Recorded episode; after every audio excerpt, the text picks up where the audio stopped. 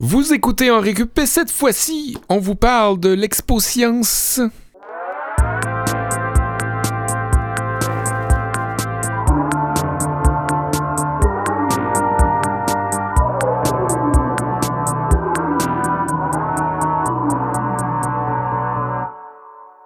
Alors, Denis, tu t'intéresses aux ovnis. Oui. Puis, euh, comment c'est arrivé que tu as commencé à t'intéresser euh, à ça? Ben, je m'intéressais un petit peu avant, mais moi, tu sais, j'étais, je m'en allais vers euh, l'astronomie, tu sais. C'est parce que je m'en vais euh, dans ce domaine-là plus tard.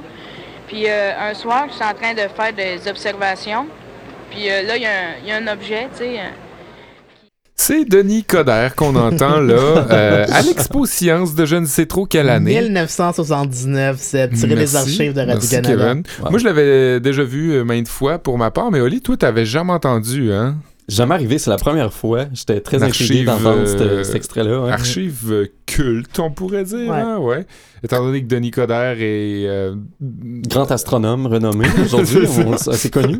ov- comment on dit? ovniologue ou... En Ah, tout ufologue. Ufologue, c'est Ah, ça, exact. ufologue. Ouais. de Uf- renommée. Ufologue et Anciennement aussi, accessoirement, ex-maire de Montréal. accessoirement maire. l'un n'empêche pas Ouais. Aussi ministre du gouvernement canadien. Ouais, Au niveau éventuellement fédéral. dans sa vie. Ouais. là, ouais, ouais. Mais c'est en bas du CV. Et maintenant boxeur. Oui, aussi boxeur, c'est vrai. Mais bref, on vous, on n'est pas là pour vous parler de Denis Coderre, Olivier Bradette et Kevin Breton. Bonjour les gars. Bonjour. C'est une mise en bouche. C'est une mise, en, une mise en bouche parce qu'on parle cette semaine d'Expo Science. À Hein? laquelle a déjà participé Denis Coderre. Exactement, c'est Ouais. ça notre, euh, notre prétexte pour euh, ressortir cette archive-là. Expo Science qui s'est amorcée il y a très peu de temps, là, il y a quelques jours, je pense, ou quelques... On est dans la période de l'année. Je pense qu'il y a beaucoup de, de finales C'est c'est quand régionales. même long, locales. hein, ouais, ouais, c'est Ouais, ça, ça ça dure, dure jusqu'en mai, je pense. hein. ça dure plusieurs semaines, voire comme deux mois presque, Ouais, là, avec euh, les finales locales, régionales, nationales, tout ça. Collégial aussi, il n'y a Ouais. pas juste au primaire, mais aussi... euh, c'est aux trois niveaux, ouais. primaire, secondaire, euh, puis collégial. Ouais. C'est lui qui nous en parle parce que lui a déjà Ben, c'est participé. c'est lui hein. l'expert, c'est le connaisseur, comme on dit. Ouais, ouais. T'as remporté combien d'expo science dans ta carrière? Malheureusement, pas remporté aucune expo science, mais j'ai participé à deux occasions. Une fois quand j'étais en cinquième année au primaire, où on avait parlé des volcans avec euh, un gars avec qui j'étais jumelé. Boring. En fait, Tellement euh, cliché, là. toutes, ouais, euh, tous les groupes, on était toujours en équipe de deux, puis il y avait comme pas de mes amis qui étaient disponibles. Ça fait que j'étais avec un gars que je connaissais pas beaucoup, qui était assez timide, Qu'on salue. qu'on salue, Jean-Philippe, euh, s'il nous Je me écoute. souviens de son nom. Ouais, qui était c'est ça, un petit peu timide, mais qui dessinait vraiment très bien. On Mm. avait des belles affiches dans notre exposé, c'était cool. Puis euh, quand on a été sélectionné, chaque classe sélectionnait comme deux projets qui allaient faire la finale locale dans le gymnase de l'école primaire. Euh, Jean-Philippe avait préféré ne pas participer, puis c'était correct, là, c'était pas obligatoire de le faire. Puis honnêtement, j'aimais mieux ça de même. Je trouvais ça cool de le faire tout seul, puis de comme gérer mon truc moi-même. Ah, ouais. Puis euh, après ça, l'école sélectionnait parmi tous les finalistes peut-être deux projets par niveau. Donc Ouais. cinquième et sixième année pour aller à l'expo science régionale qui se tenait cette année-là. Je pense que c'était 2002, j'étais en cinquième année. C'était à Alma, au lac Saint-Jean. Et euh, j'avais été choisi pour euh, Wow. représenter mon école. Puis c'est drôle, il donnait comme 5 piastres par participant, comme pour bravo, bravo, vous avez remporté. 5 dollars. mais avec l'inflation puis tout. Ben, moi j'étais tout à ce seul. moment-là, ça Dans valait cinq 4 et piastres. 68. Ah ouais, ouais. Euh, 6 et 68, C'est ça. peut-être. Ben, là, vu que j'étais tout seul, moi j'ai eu 10 piastres. Puis t'as fait quoi avec ton 10 piastres, mon Ben, je l'ai placé en fiducie, puis aujourd'hui, il vaut 25 piastres, t'imagines? Ton vodka, c'était-tu des mentos dans un Coca-Cola? J'ai fait l'expérience, puis je, je m'en veux de pas avoir repensé. J'aurais aimé ça, recréer l'expérience avec vous aujourd'hui. Ah, on n'a pas le droit d'avoir de l'alcool euh, ou, de, ou de la, des liquides en studio. euh. Ouais. On non, non, mais on aurait pu le faire euh, dans la salle commune. oui. On Ouais, aurait pu. ouais. On aurait pu. J'ai même pas repensé, c'est con comme ça. Mais oui, l'expérience, en fait, c'était pas des mentos. Quoique ça marche aussi. Je l'avais fait avec du bicarbonate de soude puis du vinaigre. Mhm. Eh Toujours euh, une belle, euh, Ouais, il faut un tout bel le temps qu'il y ait des termes un petit peu plus... C'est ça, euh, bicarbonate de soude. la- scientifique. Euh, c'est pas spécial juste parce qu'on parle d'Expo Science, c'est spécial aussi parce que cette semaine, au lieu d'avoir Mathieu à la console, on a Maurice, hein, Oui. un vieux de la vieille, un vrai euh, mixeur euh, qui mixe euh, au Dieu du ciel euh, pour euh, lui donner un peu le- la publicité, là, pour Absolument, lui si faire un peu de. Ouais, Si ouais. Merci, Maurice. Quel, quel jour, Maurice, que tu euh, mixes au Dieu du ciel? Les vendredis ou les samedis. Mon prochain, Mhm. c'est pas le 13, vendredi 20. Le Cool. 20. OK. C'est quel genre de set que tu fais? Quel genre de musique tu, tu fais jouer? Hétéroclite. C'est très euh, varié. Oh, Ah, oui, je connais rock, pas ce genre-là. euh, Hétéroclite? T'as-tu déjà fait une expo euh, ça, Maurice? Non, non, non, non, je suis un Jamais. peu nerd. Sur les météoroclites. Toi, Seb, en quelle année t'as remporté Expo Science? Ah, Moi, t'as pas remporté Expo Science, toi? J'ai même pas besoin de le dire pour que tu, pour que tu le saches. hein. Euh, non, euh, ben c'est ça, comme je, je m'en allais te dire, j'ai pas besoin de, de me vanter de rien parce qu'il y a rien à dire. Euh, Expo Science, je- pour être honnête, j'avais même pas conscience que ça se donnait autant au primaire qu'au secondaire ou au collégial. J'étais pas nécessairement dans cette... euh, Moi non plus. Mhm. euh, Dans comment les qu'on dit? ben dans, au fait de c'était l'existence. Ouais, de ouais, ouais. Moi, tous dans les films, les séries télé, genre les Simpsons, que j'ai appris l'existence de ces... Exact. Puis ces je, événements-là. je pense que éventuellement à un moment donné, euh, je pense au secondaire, je suis arrivé à un moment donné où il y avait ça qui se passait par hasard. Je pense que c'était comme ça se donnait peut-être sur la fin de semaine ou en soirée. C'était Mhm. comme pas pendant l'école, puis j'étais allé à l'école pour une autre raison. J'avais vu comme des gens avec des, des pancartes, mais j'avais jamais eu de... euh, Peut-être parce que j'étais pas déjà là bon en sciences, que ça m'était pas présenté. Les professeurs nous en parlaient pas vraiment. Ouais, j'ai j'ai peu de souvenirs. Il me semble qu'au primaire, dans l'année où je l'ai comme fait, si c'était une secte, là, comme Non, pas peur des mots, n'ayons pas peur des mots. pas au courant que ça se passe, t'es pas au courant que ça, ça se donne lieu, Ouais. mais là t'arrives là puis tu surprends les gens à, à finalement, c'est en- partout. hein. Ouais. Puis il y a de l'argent, des fonds publics, investissant ça, c'est lui qui met 10 piastres. N'ayons pas peur des mots, c'est de la corruption. Hey, wow, wow, wow, Ben. Aux taxes. Ouais, les ouais. taxes. Ah. ouais. Mais qu'est-ce que avais- dire? Mais ouais, l'année où je l'ai faite, euh, il me semble que tout le monde devait faire un projet. On faisait un exposé oral sur la science, un domaine, que ce soit sur des animaux, peu importe, c'était au choix un peu, mais ça devait, ça devait être lié à la science. Puis après ça, ça pouvait faire partie de l'expo science si on désirait. Il me semble que tout le monde avait dû faire une recherche de toute façon. Ça s'inscrivait Ouais. un peu dans ce Ben, je, parcours-là. je me souviens qu'on faisait des exposés oraux en classe sur des sujets Mhm. précis là, qu'on qu'on pouvait choisir, mais comme dans un espace avec d'autres gens, non, je me souviens pas.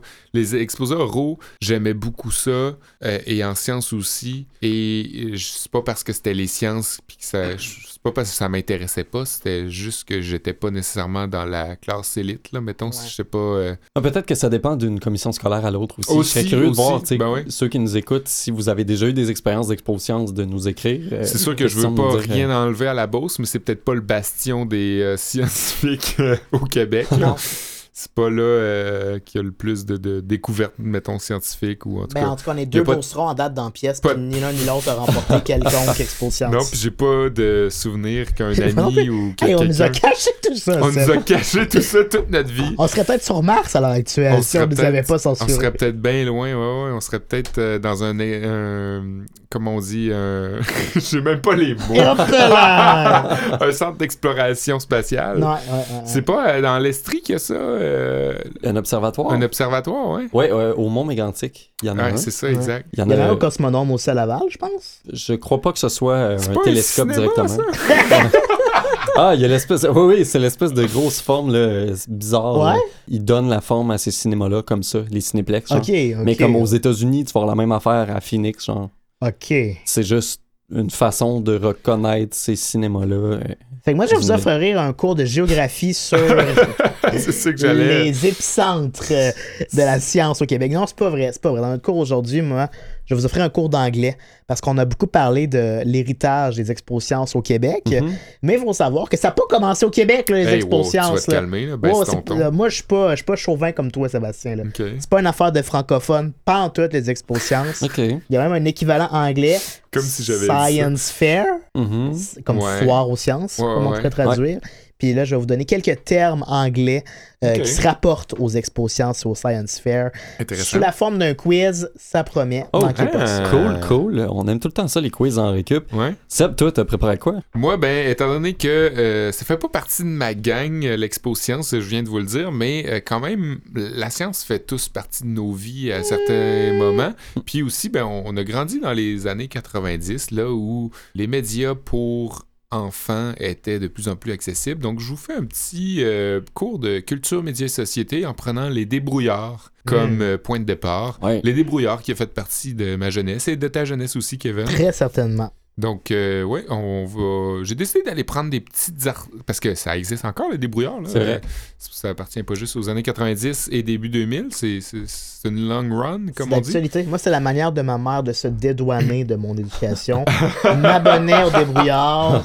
J'ai jamais lu une copie. Ouais. Je trouvais bien belle les couvertures. J'étais pas mal plus intéressé aux Le inf- petit- à la l'infographie. grenouille, là. Ouais, l'infographie, Le les petit- dessins m'intéressaient plus. Mais je C'est vrai que que c'était sympathique. j'ai Mais, pas lu euh, une ouais. seule page. Ben, je suis allé chercher des, des articles, en fait, euh, d'aujourd'hui, là, des articles euh, récents. Puis euh, j'en ai choisi trois. Je suis allé pêcher des articles qui nous représentent les trois, les gars. Euh, Sébastien, un homme d'époque, un homme de son temps. Ouais, Ben, je suis un peu nostalgique. Mais toi, Oli, euh, je pense que tu vas nous parler de ton expérience, ça, d'après moi, de. Ouais, ben, je me suis dit que vous pourriez tous vous abreuver de cette connaissance-là, de cette expérience-là que j'ai eue en boy. vivant deux expositions régionales et pas qu'une. Fait qu'on commence par ça? On va commencer par ça. Yes. Élève du primaire, du secondaire, étudiant du cégep, si vous en êtes à votre première expérience à Expo Science, je suis sûr que ce petit guide va vous être pas mal utile. Prenez des notes et profitez de l'expérience d'un gars qui a participé à deux Expo Sciences euh, régionales, comme je le disais. Je vais commencer en vous donnant un, un premier conseil général euh, Mhm. par rapport au contenu de votre recherche. Par rapport au sujet, c'est très important, c'est le point de départ. tu sais, De quoi je vais parler Partez dans bien, mon partez du bon pied. Ouais. Trouvez un sujet qui vous motive, euh, qui vous intrigue.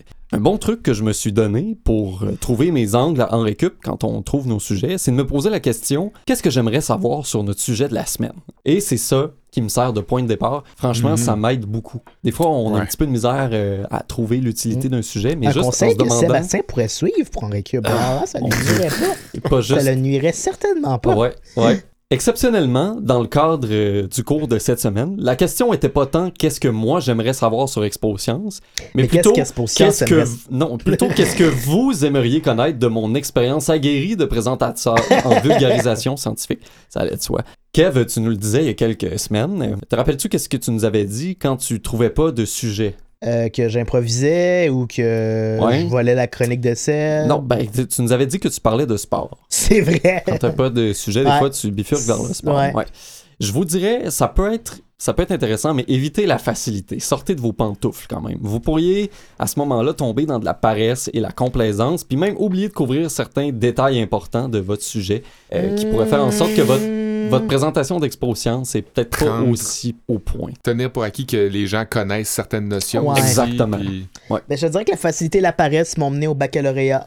Je comprends, je passais par là aussi. Le fameux bac en com, euh, Sherbrooke. La facilité et la paresse. Ah ouais, ouais, ouais. C'est ça, comment ils disent ça en latin? Facilitus and paressus. Je pense que c'est les euh, armoiries de l'Université de Sherbrooke. Ouais, c'est le slogan de l'Université de Sherbrooke. On les salue. Oui.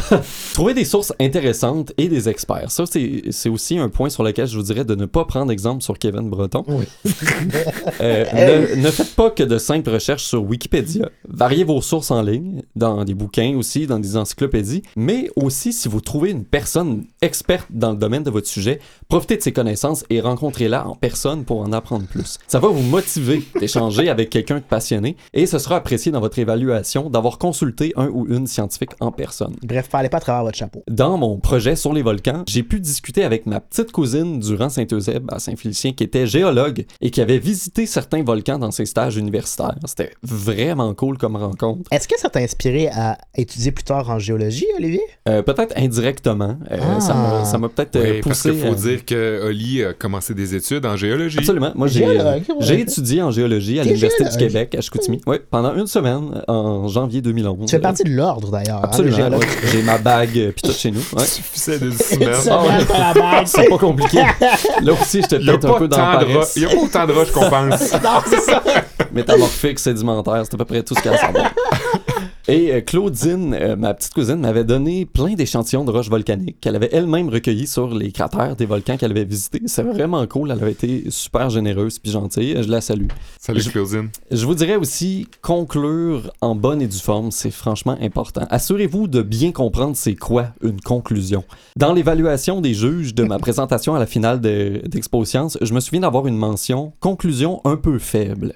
Et ça, c'est parce que ça m'a pris vraiment longtemps à saisir le but et ce que ça devait vraiment être une conclusion dans une recherche ou une communication orale. Ouais. Même en secondaire 1, j'avais fait un travail d'équipe sur les hiboux en écologie et notre conclusion tenait sur deux lignes, je vous Classique. mens pas. Nous avons beaucoup aimé faire notre recherche sur les hiboux. Nous espérons que vous en avez appris autant que nous sur ces beaux animaux. On dirait Jean-Luc Brassard dans Comment c'est fait. genre.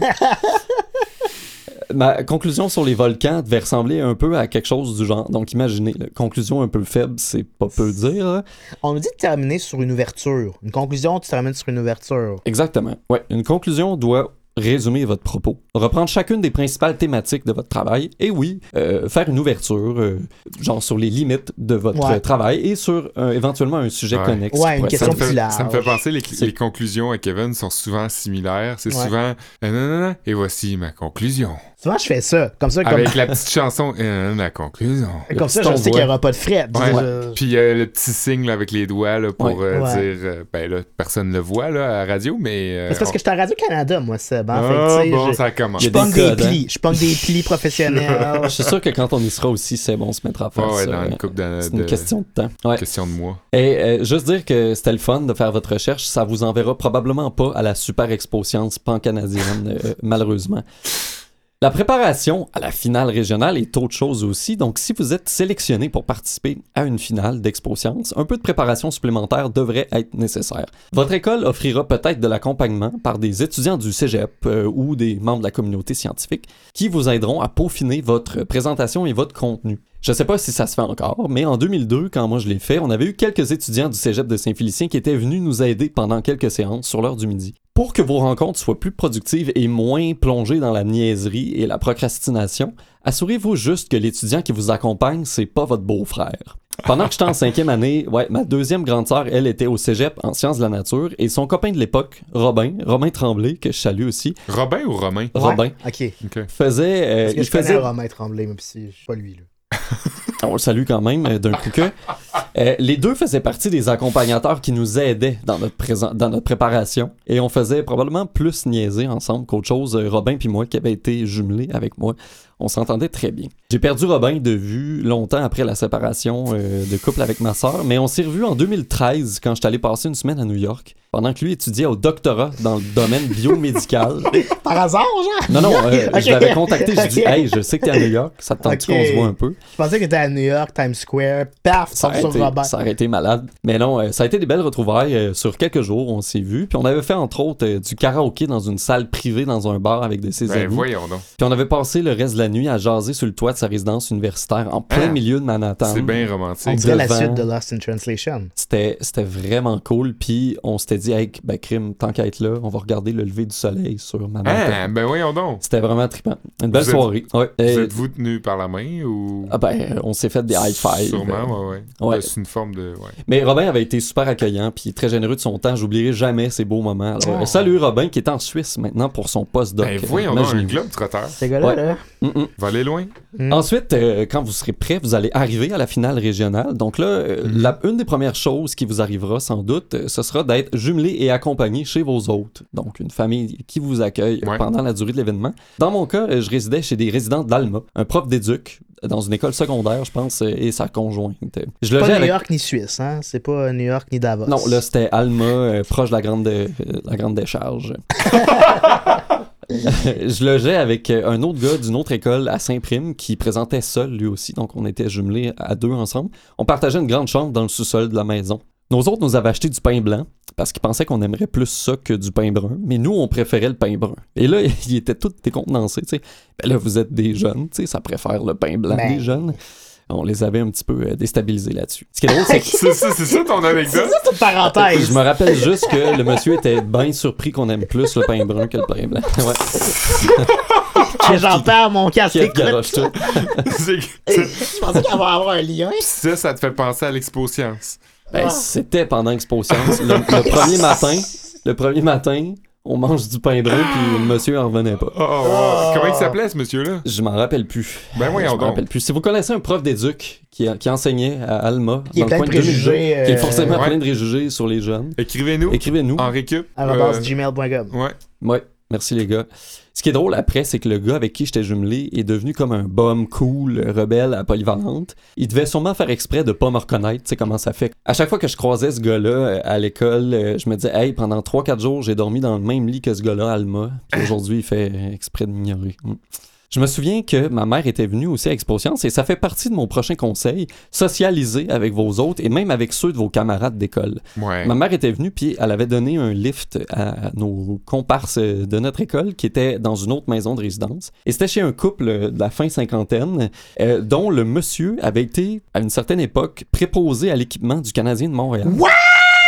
Ouais. Et chez lui, il y, avait, il y avait une photo de lui qui tenait la Coupe Stanley de 1993 sur sa cage d'escalier. C'était pas Pierre Gervais, donc, à l'époque. Non, non, mais C'était peut-être un des assistants ou Ok. je sais pas si c'était la coupe de 93 ou 86, mais il y avait une photo de lui avec la coupe. C'était vraiment Parce que, sous confirmation, il me semble que c'était Gervais en 93. C'est- Probablement, ça fait très longtemps Je confirmerai, je confirmerai. D'ici la fin de l'émission, je vais vous donner la réponse. Ok, tu chercheras ça. J'ai beaucoup aimé préparer ce cours sur Expo Science. J'espère que vous avez eu autant de plaisir à en découvrir que moi j'en ai eu à préparer ce contenu. On l'a vu venir. On l'a vu venir. Je l'ai vu venir ta conclusion, Olivier. Je l'ai vu venir ta conclusion. J'espère que vous avez eu aussi autant de plaisir que moi à préparer ce cours-ci. Bon, écoutez, écoutez, hein. Ça veut pas dire qu'on va pas apprendre des choses aujourd'hui à cette émission consacrée aux expos sciences. Euh, le plus vieil expo sciences au Québec répertorié aurait eu lieu en 1960 dans la vallée de Richelieu à McMasterville. Ben, voyons donc. Cette année-là, des participants de 11 écoles différentes se sont disputés la distinction honorifique de Mech Science Master Chief, titre que je viens par ailleurs malheureusement tout juste d'inventer. Par contre, le concept d'Expo Science ou Science Fair en anglais était déjà populaire depuis de nombreuses années chez nos voisins du Sud. En fait, le premier événement du genre remonterait à 1928 à New York. Ça s'appelait pas encore un Science Fair euh, à l'époque. Et l'ensemble des projets portaient uniquement sur l'écologie ou encore la nature. Et graduellement, de fil en aiguille, d'autres sujets d'études comme l'astronomie, la- l'astronomie de Denis Coderre, les volcans, la géologie d'Olivier Bradette, la physique, l'ingénierie, Ouais. etc., euh, se sont ajoutés et l'événement a acquis le mandat actuel qu'on connaît, c'est-à-dire tisser des liens pour des petits amis d'Olivier ou encore former des scientifiques de demain. Hyper condescendant. En 1942, hey, moi j'étais à Manhattan avec mon ami. En 1942, le premier événement avec un concept que l'on connaît comme celui d'aujourd'hui a été organisé. Et aujourd'hui, ben, le résultat, ben, c'est encore très populaire. On observe quand même un léger déclin d'intérêt pour les Science Fair aux États-Unis, mais néanmoins, c'est quelques 10 millions d'enfants américains qui y participent chaque année. Ah, C'est ouais. pas négligeable pas. et quelques-unes de leurs inventions sont, euh, ont, ont eu des retombées, en fait, un impact Ben, positif dans, dans la vie de tous les jours. Des retombées économiques? Ben, disons plus médical ou euh, d'ordre de- du bien-être collectif pour l'humanité. Devrais plutôt dire.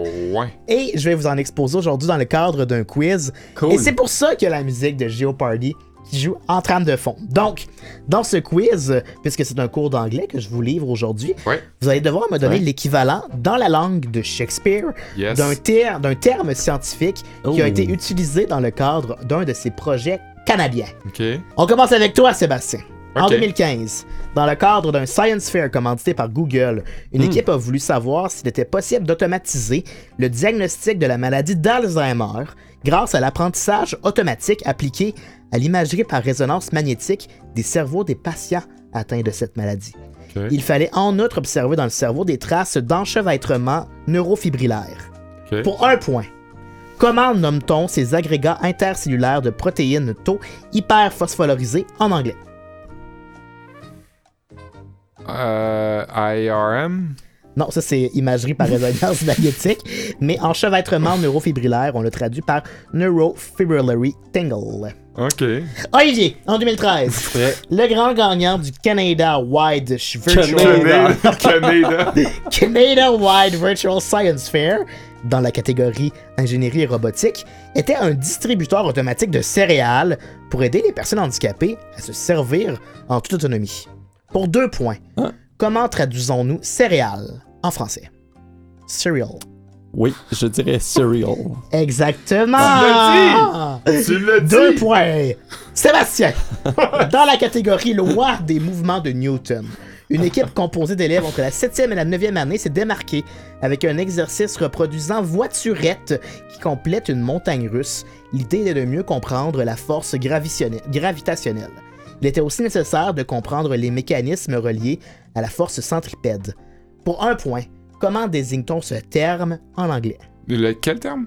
force centripède. Euh. Force? Centripetal force, malheureusement. Aucun point pour Sébastien. C'est ce que j'avais dit. ouais. Olivier, Ouais. ben, tu mènes, hein? On le sait, tu le mènes Deux déjà. à zéro. 2 à 0. Ouais. En 2007, un groupe d'étudiants a remporté le premier prix de la finale régionale de Saskatoon dans la catégorie mathématiques pour le projet The Chances of Guessing Correctly on a Multiple Choice Exam. Leur objectif était donc de déterminer les probabilités d'avoir une bonne réponse dans un examen en y allant au pif. Mhm. Pour y arriver, il était nécessaire de bien comprendre le modèle de Ratch, une méthode, une méthode d'analyse statistique employée en psychométrie pour mesurer des éléments comme les capacités d'une personne qui répond à un questionnaire, mais aussi ses attitudes et sa personnalité. Pour deux points, comment désigne-t-on le modèle de Ratch dans le monde anglophone? Hmm. Hmm. Euh, Moi, je connais la réponse, en tout cas. Ah ouais, y a un droit de Il y réplique? a un droit de réplique. Ok, euh, je... ça m'échappe. Ratch Model. Ah, il y avait un droit de réplique. Je suis désolé, Ah. Sébastien, tu l'avais pas. Sébastien, la chance de te reprendre. Ratch Model, ok, ok. En 2013, au Canada, une équipe a mérité la première place dans la catégorie santé après s'être attaqué aux boissons les plus dommageables chez les personnes souffrant de diabète. Ceux-ci voulaient déterminer quelle boisson entre le Coke, le Sunny Delight, le Gatorade ou le Red Bull possédait le plus haut taux de glucose. Pour le savoir, il fallait tout connaître des rudiments de l'invertase qui catalyse le sucre en glucose. Afin de connaître la vérité, l'équipe a dû se plonger dans son bus magique dans les confins de l'intestin grêle. Pour un point, comment nomme-t-on l'intestin grêle en anglais? Hmm. Ah, De. Gr- Small intestine. Ah, désolé. Olivier, en 2005, une classe de troisième année a mené une expérience utilisant des Hot Wheels de type Fuelers. Ceux-ci sont propulsés à l'aide d'un liquide qu'on ajoute dans leur réservoir à essence. La classe voulait savoir quel liquide permettrait à la petite auto d'aller le plus vite. Ce sont des électrodes connues dans les véhicules qui utilisent des électrolytes connus dans la voiture comme de l'eau, du vinaigre ou du jus qui vont déterminer le résultat. Pour 5 points, comment est-ce qu'on dit électrode en anglais? C'est comme le Pokémon, en fait, c'est Electrode. Exactement. Ouais. Le résultat final est donc de 6 à 0 pour Olivier. Sept. 7 à 0 pour Olivier. Je pense que c'était 8. Merci Kev, très Ben, bon quiz. Ouais, oui, c'était quasiment juste. On a appris plein d'affaires. Ben oui. Euh, pour ma part, culture, médias et société. Mhm. Quand j'entends Expo Science, je vois des kids au primaire en train d'être fiers et nerveux par alternance, avec des grosses pancartes roses qui affichent en grosses lettres découpées dans un carton vert fluo des termes scientifiques Ouais. super sérieux. Dans un gymnase qui aura jamais vu autant de non-sportifs en même temps. Sauf que ces enfants-là, j'ai pas be- besoin de vous dire que c'était pas moi pantoute, puis c'est pas parce que j'étais un sportif, c'est plutôt parce que j'étais pas un scientifique. Ni dans une catégorie ni dans l'autre. Hein. C'était Olivier toute sa vie, Mhm. Kevin à une certaine époque durant sa bonne passe, mais c'était pas moi. Je l'ai jamais vécu, puis même que je me reconnais pas vraiment là-dedans, même aujourd'hui. Moi, à l'école, j'étais plutôt le gars qui regarde trop longtemps par la fenêtre ou qui tombe de sa chaise sans savoir pourquoi. le gars qui entendait la première, aff- la première puis la dernière phrase du cours back à back, là, comme Ouais. s'il y avait rien eu en- Ouais. d'autre entre les deux. le Ça, petit C'est gars les cours de chimie au cégep, ça. ouais, exact. Le petit gars qui aimait aller à la bibliothèque pour sortir des livres sur les volcans et les dinosaures, mais juste à cause des illustrations. Un peu comme pour le père à Kev avec ses revues euh, qui cachent dans remise. Pourtant, mes parents exemplaires m'ont fourni... Mes parents, ils m'ont fourni quand même des ressources pour m'intéresser à la science ou pour m'instruire en général. J'ai été assez chanceux quand même pour recevoir en cadeau des livres sur l'espace, sur la faune, sur la biologie humaine. Et même que je me rappelle avoir été abonné pendant un bon bout de temps, je vous l'ai dit, au Débrouillard, cette revue scientifique adressée Mhm. directement aux enfants. Et autant dans l'émission à la télé que dans la revue, les débrouillards avaient le don d'intéresser les jeunes à la science. Mais si certains pouvaient préférer les articles dégueulasses qui expliquaient comment fabriquer de la glu, Mhm. J'avoue que j'étais attiré souvent plutôt par des nouvelles du même type, c'est-à-dire celles sur les idées ou les prototypes futuristes qui font rêver, genre de prédiction ou d'anticipation, et je me suis surpris en fouinant sur le site web des débrouillards à me laisser fureter encore aujourd'hui vers les mêmes sujets, les affaires qui m'auraient intéressé à l'âge de 9 ans, comme quoi on change pas vraiment au fil des ans. Même 20 ans plus tard, j'allais cliquer sur les mêmes affaires Ouais. que je me disais, ah, mais quand j'avais 9 ans, c'est sûr que j'aurais trippé là-dessus. Ouais, ouais. Je vous propose donc qu'on jette un coup d'œil euh, curieux sur des articles récents des débrouillards dans le cadre de ce cours de culture, médias et société pour se remémorer le bon vieux temps tout en regardant vers le futur. Oh. Alors, je suis allé euh, pêcher trois articles récents qui nous représentent tous les trois, je vous l'ai dit en ouverture. Le premier, C'est full fin. il a été écrit par Raphaël de Rome et s'intitule Qu'est-ce qui rend accro aux jeux vidéo? Alors, selon l'auteur de l'article, c'est normal, Olivier, si ton rapport aux jeux vidéo peut causer des conflits avec tes parents. Hein? en partant, déjà, on peut dire que les jeux sont conçus pour être accrocheurs. Mais c'est aussi dû au fait que c'est plus difficile pour ton cerveau de s'imposer des limites. À ton âge, Olivier, la partie du cerveau située derrière ton front, soit le lobe frontal, Ouais. est encore immature et c'est lui qui est responsable de ton cruise control. Mhm. C'est lui qui t'aide à ne pas être trop impulsif, comme insulter quelqu'un quand tu es en colère. Ouais, Ou jouer.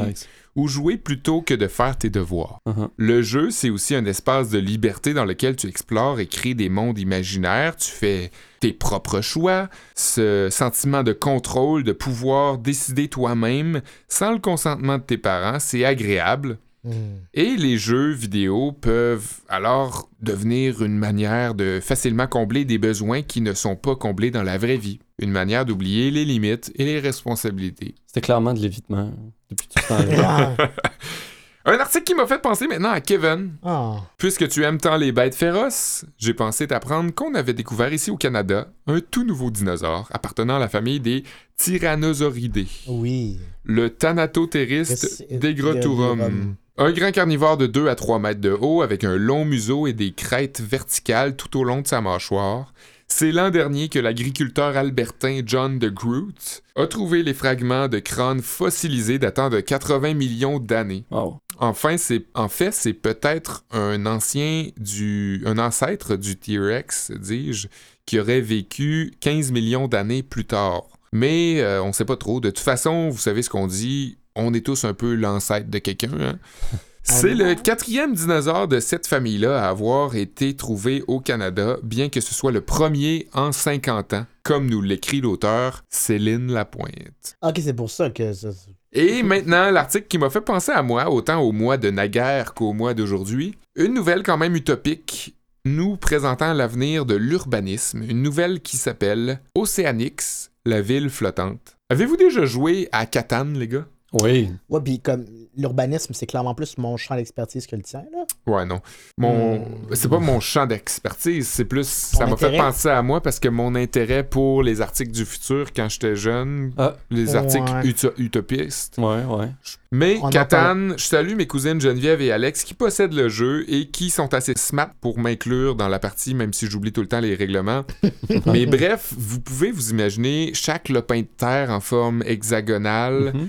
Qui se collent les uns aux autres pour former un territoire. Oui. Ouais. Fait qu'il y a un groupe d'architectes, d'ingénieurs civils et biologistes qui ont présenté cette idée de ville futuriste où chaque quartier ont la même shape, pareil comme pour le jeu Catan, comme une sorte de puzzle. La logique étant qu'on peut construire et déconstruire chaque ville selon les besoins démographiques en ajoutant ou en enlevant un morceau, comme bon nous semble. Mhm. On pense aux changements climatiques qui vont bientôt remodeler nos continents. Plusieurs des grandes villes du monde sont côtières et sont donc appelées à être immergées par la mer. Fait qu'on a pensé, pour éviter de répéter le même problème, à déplacer les villes carrément sur l'eau plutôt que de les tasser Ouais, ailleurs. Et les îles artificielles pourraient même se déplacer d'un endroit à un autre au gré des intempéries, s'agrandir selon les besoins euh, démographiques, comme je l'ai dit, et s'autosuffire grâce à l'ingénierie euh, pensée par le groupe d'experts. Ah, ouais. Donc, on parle de s'alimenter en énergie avec des panneaux solaires et des éoliennes, se nourrir à l'aide de jardins communs, de serres hydroponiques et de cultures d'algues et de fruits de mer en dessous des Mhm. plateformes. Et euh, ces plateformes-là, en fait, les, îles artificielles, ben, contiendraient un stockage d'eau potable et d'énergie à l'intérieur qu'on pourrait ravitailler et un traitement de déchets aussi. Ouais, ouais. Tout ça est très beau. Ça a l'air tiré par les cheveux. Ça relève vraisemblablement de l'utopie. Ouais, mais il y avait déjà eu des. euh, pour les grands événements sportifs comme euh, la Coupe du monde de soccer ou même les Olympiques, l'idée de euh, transporter les infrastructures d'un endroit à l'autre C'est vrai. Ouais. sur des méga-îles qui seraient en fait des gros bateaux plutôt que construire à chaque fois. tu Ouais. sais. Fait que c'est un petit peu euh, utopique, oui, mais euh, C'est Ça rejoint ça, ça. rejoint ça, ouais, qui existe déjà. Mais ouais, c'est donc il y a euh, à New York ils ont commencé un prototype en fait. Ils ont Mhm. commencé, ouais, principalement parce que New York fait partie de ces grandes villes qui sont côtières. là. ben, dans tous les films apocalyptiques, la première ville qui prend le bord. New York, ouais. C'est Ouais. ça. Je sais pas si c'est un rapport avec le fait que les États-Unis sont le centre du monde là, mais Je pense que oui. Ouais, du centre du monde hollywoodien. Euh, fait que euh, c'est ça, même si ça peut avoir l'air tiré par les cheveux, c'est le genre de nouvelle euh, qui m'intéressait et qui m'a fait m'intéresser à la science étant petit, ne serait-ce qu'en surface. Au-delà des découvertes de fossiles et des explications des défis du quotidien, Oli, la science a toujours le don de nous faire sentir comme dans un film de robots violents qui se revirent contre l'humanité, et c'est peut-être correct si c'est ça qui nous fait l'apprécier. Ben oui, chacun a ses Sa manière d'être... Oui, c'est sa, façon de d'être- hein. d'être intéressé par la science. Ouais. C'est ce qui met fin euh, à notre euh, journée de cours sur la science. Je suis quand même assez euh, surpris de où ce que vous nous avez amené, les gars. surtout Kev. Je pense que c'était une façon de se venger. euh, Ah ouais? Ben ouais, clairement. Là, C'est quoi intestin grêle en anglais, ça? Small intestine. Tu vas le savoir. ça. Ah. Mais je pense que je le savais, mais le la stress m'a fait l'oublier. Ouais. Qu'est-ce que tu aurais aimé, ça. Seb, que tes professeurs euh, te donnent comme appât pour t'accrocher davantage à la science? A- Moi, je tu pense que tu me je- parlais d'urbanisme, puis là, je me Ouais. dis, est-ce que c'est... Mais je pense que c'est le... je suis le cas typique de gars qui aurait dû être euh, plus stimulé, là. Ouais. Ouais, le- la classe a dû me- me- m'endormir ou me... Ouais, ouais. Mais est-ce que tu faisais ta part? Parce que moi, je me dis, peut-être que c'est pas les profs qui essayaient pas suffisamment, puis c'est moi qui m'en crissais trop. Ouais, en fait. ben moi, moi je, je- j'étais tout le temps super excité et en, animé, là, euh, genre les projets d'école ou, tu sais, les, les devoirs m'enthousiasmaient, Ouais, je sais ouais, pas trop comment le dire, me stimulaient. Mais rendu en classe, on dirait quand venait la théorie, quand venait le cours magistral, euh, comme je l'ai dit un peu plus tôt, j'entendais le début puis la fin, puis entre les deux, je me souvenais plus trop Ouais. où ce que j'avais été, là, tu sais. Mm. Je, je, je, je black out, là. je blackais out. C'est un peu la même affaire que pour moi aussi, comme la conclusion des études ou des recherches me fascinait, me Ouais. faisait capoter. Ouais. Euh, la prémisse, alors la question de départ m'intéressait, mais Mm. comme toutes les démarches entre, oh, je suis un peu Je paresseux. me souviens très bien avoir eu un cours au primaire, sixième année. Euh, je me souvenais plus, je ne me souviens plus c'est quoi la matière, mais je sais qu'il fallait que ce soit scientifique. On faisait un exposé oral, puis ma mère, il y a pas si longtemps, m'avait acheté un livre sur l'espace, puis il y avait une grosse section sur les trous noirs, puis je m'étais dit, hey, je vais faire un exposé oral sur les trous noirs. J'avais 11 ans. Puis euh, clairement, le sujet me dépassait complètement, Ouais. mais j'avais l'impression de tout avoir compris parce que j'avais le livre sous les yeux. Puis Mhm. tu sais, on dirait que ça a l'air toujours plus simple quand tu le lis tout seul dans ta chambre. Puis là, quand je suis arrivé devant la classe, j'ai expliqué ça à la prof puis aux 30 autres, 30 autres élèves. Puis je me suis rendu compte à quel point je savais rien. Là. Ouais. Puis on dirait que ça a été comme un gros, un gros coup. Choc. ça. Ouais. Mais c'est vrai que comme l'affaire, c'est que tu peux avoir l'air beaucoup plus fou avec des sciences exactes, genre des sciences pures, Ouais. que des sciences humaines, parce que tu peux toujours un peu déblatérer puis te tirer d'affaires en Ouais. sciences humaines. Ouais. En tout cas, moi, plutôt, on a ce don-là de se tirer d'affaires en imaginant des trucs. C'est plus tough quand il est question de mathématiques. Quand Puis il y a de question de faits Ouais. qui sont immuables. C'est pour ça qu'on a, Mhm. qu'on a Olivier pour compenser. Tu parles d'astronomie, il y a encore des découvertes qui se font. Si c'est un domaine où il y a encore Ouais. euh, de la recherche à faire, c'est c'est bien celui-là. Puis il y a des modèles scientifiques qu'on pensait fixes qui sont bouleversés par d'autres découvertes aussi. Ouais. Fait que des fois, on pense que c'est comme ça puis que ça bougera plus. Mais il y a quand même des découvertes qui réfutent ces théories-là. Des paradigmes. Ouais, des changements de paradigme. Je Mhm. connais ce mot-là. Bien joué. le mot qui est utilisé 4-5 fois par Ouais, émission à Radio-Canada. Ouais, ouais, plus une fois, plus loin de Lyon. Ouais, Tout le 4-5 temps. fois par émission. parler ouais. paradigme. Ouais. On salue hein, l'équipe de. On salue les paradigmes. Cette nouvelle équipe de hum, Transformers. eh ben, euh, on se donne rendez-vous la semaine prochaine Ah pour... non, moi, je serais pas là. Non? Non, non. Ah, ben, putain, ça va, ça va être la magie. peut-être disparaître comme Oh. par magie. Quel beau lien. Quel beau lien. Ouais, le sujet, ce sera la magie la semaine prochaine. Euh, je sais pas trop pourquoi. Hein. Euh, C'est pas d'actualité, en tout cas. peut-être pour faire, op- oui, c'est pour faire opposition au cours de sciences qu'on a eu aujourd'hui. C'est vrai. Euh, ouais. On va parler de magie. ouais. On remercie Maurice. Ouais, En- merci. toujours au poste euh, à la console euh, durant toute l'émission. Euh, Canal M en général, euh, merci pour les locaux. Euh, CISM pour la diffusion. Merci à CFRT Oui, c'est FRT qui nous diffuse aussi dans- en direct de ICAL 8. en direct du Nord, comme dirait Kevin. En plus On de est diffusé from coast to coast, north to north. Ouais. Ouais. On remercie Brouillard. on remercie Grégory Charles, Yann Jamais Puis- trop tard. Yann England, ouais, ouais. Puis ben, à la semaine prochaine. Oui, Merci les gars. bye.